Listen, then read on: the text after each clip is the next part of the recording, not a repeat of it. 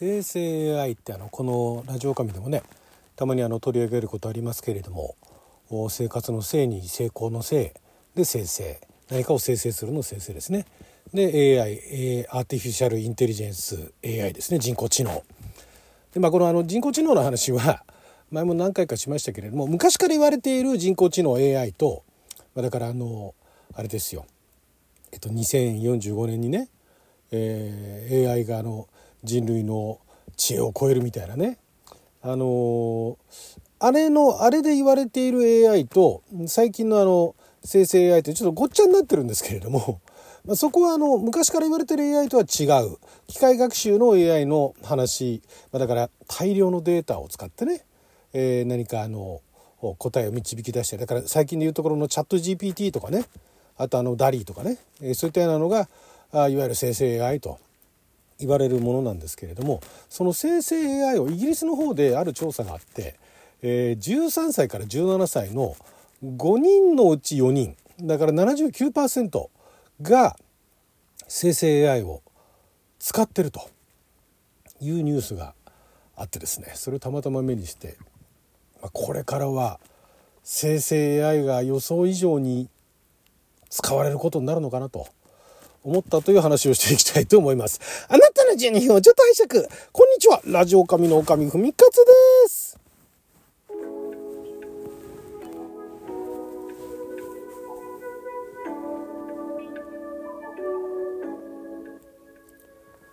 今日は2023年11月29日水曜日六曜は友引きでございます。生成 AI というフレーズをまあ聞いたことある方いらっしゃると思いますけどそれよりもむしろそのアプリだとかねそういう方であの聞いたことがあるっていう方が多いかもしれないですね。最近だとあの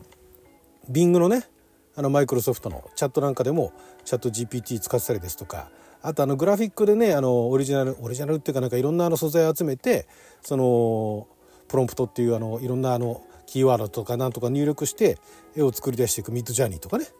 えー、あとまあスナップチャットなんかもありますけれどもそういうのをその子供たちが13歳から17歳の5人中4人が利用していると、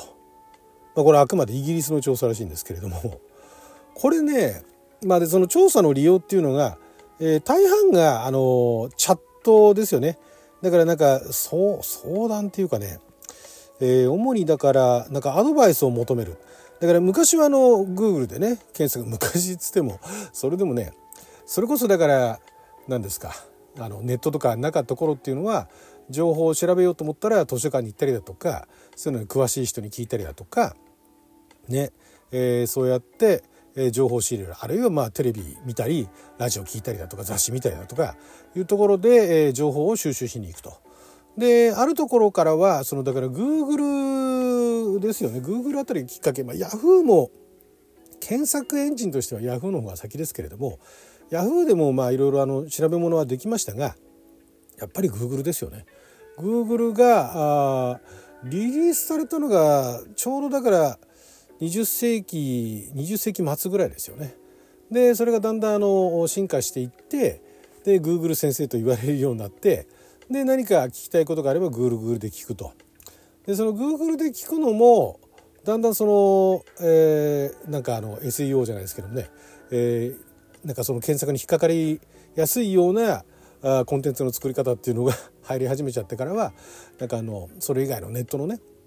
それこそ SNS だとか旧ツイッターでねあの質問したりだとかなんかの相談箱みたいなもので質問したりなんかっていう、流れにもなっていたんですが最近ではそのチャット GPI とかそういったものを活用してであのまあアドバイスを求めるというのがなんかあのその子たちの間でね、えー、主に使われていると。まあ、それが全体のうんあ全体のでもそれでも2割かえーまあ、あとはチャットですよねチャット通常のそのなんかあ、まあ、AI, AI というかな架空のねえキャラクターとチャットをするみたいな感じで利用してるのが結構多い。大半がそうであとはコンテンツの検索。情報の検索に使ってると。であとはテキストの要約なんかにも使ってたりですとか、えー、まあ10%にも満たないですけども動画の作成に利用したりだとか音楽の作成に利用したりもしてると。画像の作成に利用してるっていうのが全体の20%ぐらいなんですがあと新しいテキストの作成に利用してるのも20%ぐらいと。でその中でですねふと思ったのは急にあの下世話な話になりますけれどもこういうのってやっぱりねエロが絡んでくると急激に進化すると思うんですね。あの子供たち今この子供たちの話ですけれども生成 AI 特にあのグラフィック系の AI が急速に進化したのは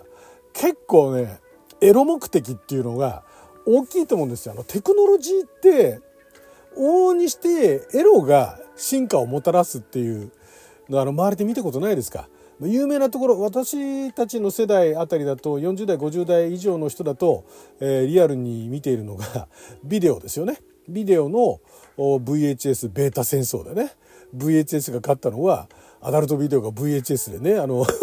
コピーされたり販売されたりしたからだなんていうまことしやかな、ね、どこまで本当なのかわからないけど結構あながち嘘じゃないんじゃないかなっていうね。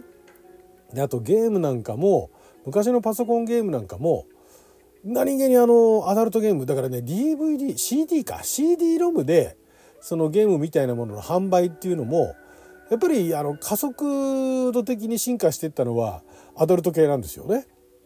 で後にその、えー、DVD だとかブルーレイだとか、まあ、DVD ブルーレイっていうところになると、まあ、純粋にあの映画だとかねドラマのコンテンツだとかもありますけれどもやっぱりそのアダルト関連っていうのがその進化に拍車をかけたと。いうところがあってで今やあのアダルト方面で特化した話をすると VR がねバーチャルリアリティただね VR でのそのやっぱりあれなんですよねあれあの VR を見るためのツールっていうのがまだ高い、ね、そんなに手軽に手を出せるものではないっていうのがあって、えー、いくらアダルトで頑張ってもまだまだその普及っていったところにはいかないのかなとは思ってるんですけどまあでもビデオレコーダーあるいはビデオデッキっていくらぐらいでしたっけね。ちょっともうその当時のどれぐらいの値段でビデオデッキ買ってたか覚えてないんですが当時だからビデオデッキぐらいの値段はしてると思うんですけどね今の VR もね。まあでもあれなのかな。そこら辺は認知の問題もあるのかもしれないですけど。でじゃあ一方その子供たちがね子供たちに限定したものか分かんないですけど特に男子ですよ。まあ、女子でもそういう子いたかもしれないですけど男子がそのエロに触れるのって、えーまあ、これも時代によって違いますよね。我々が私たちが子供の頃は結構あの何ていうんですかあのゴミ捨て場に捨てられている、えー、エロ本みたいなね いうところで最初に触れるとかねあとあの友達のお兄ちゃんが持ってたエロ本だとかね。で、まあ、まずはその書籍ですよ。そのハードとしての、ハードとしてっていうか、そういう書籍のね、えー、紙ですよね。紙媒体からスタートしてるわけですよね。で、そこで、えー、まあ、それをいかに入手するか。で、いかに、あの、回し読みをするかとかね。でまあそれもあのそっちの方面で言えば本の方面で言えばあのコンビニでねもう今販売できなくなりましたけどもコンビニであのデラべっぴんっていうのが出てきたあたりはあれは革命でしたよね。デラべっぴん読んだことある方だったらねあのもううなずいていただけると思うんですけどだから今のどれぐらいの世代かなもう40代以上になっちゃうんですかね30代あたりでの男性でデラべっぴんを見たことある方どれだけ言いますかね。デラベッピンはあれは革命でしたよね。私びっくりしましたコンビニでこんなもん売っていいのかというぐらい絶妙なラインだったんですよ。絶妙なそのいわゆるあのおちちボーンみたいなあからさまなヌードだとかなんかすごいあのエロエロ満載な感じっていうんじゃなくて結構ねフェティッシュ的な何ですかね。その直接的にあのお乳見せるのはそれこそあの袋閉じだったりするんですけれどもそうじゃなくて見せられるところでは水着もあったんだけれども水着だと水着だけだと普通のグラビアとねえー、タメ張るっていうところで、まあ、グラビアがライバルになっちゃうんですよ。でもそれ以上のものを提供、えー、しなきゃっていうところでフェティッシュ方面ですね特には足方面ですよね。何の話してんだろう。まあだからそういうのがあってあれは革命的なね本だったんですけどまあだからコンビニでエロが手に入るようになったと。で一方パソコンだとかネットだとかっていうところでで昔はそのやっぱり通信の回線速度がね、えー、低かった時代っていうのは画像一つ見るのも一苦労だったわけですからそう簡単に見られなかったわけですから今みたいなね太い回線を使ってるところではもうエロい動画とかももう簡単に見ることができるようになるわけですよねパソコンがあれば。ただまあその子供はまだ、ね、あのお父さんお母さんのパソコンを経由してしか見ることができないと。で一方でそのなんですかまあスマホとかね与えられてたらスマホで検索なんていうこともできるのかもしれないですけれども、えー、そこに来てこの生成 AI ですよ。もう言わんとすることは分かると思うんですけどもうこれからは自分が好きなエロい写真だったりアートアートっていうかだから漫画チックなものだったりアニメチックなものを自分でね、勉強すれば作り出すことができるわけですよ。ちょっとやっぱりあの、まだあの、ハードルは若干高いんですけども、でも、エロ目的だったら、そんなハードルは みんな超えようとするんですね。頑張ってどれだけエロいものをね、あの、自分で生成 AI で作り出そうかと。どういうプロンプトを打てばいいのかって多分ね、必死になってね、勉強してる子たちいると思うんですよ、男の子。まあ、最近だったら女性もいるかもしれないですよね、そういうのね。あの、それこそ BL 的なものをね、あの生成 AI でもって作るみたいなね。いうようなことも可能なわけですから。だこれからだからそういう方面で、ねあのまあ、イギリスはどうだか知らないですけど日本でもねその生成 AI でそんなことができるんだスマホでもできるんだみたいなことになったら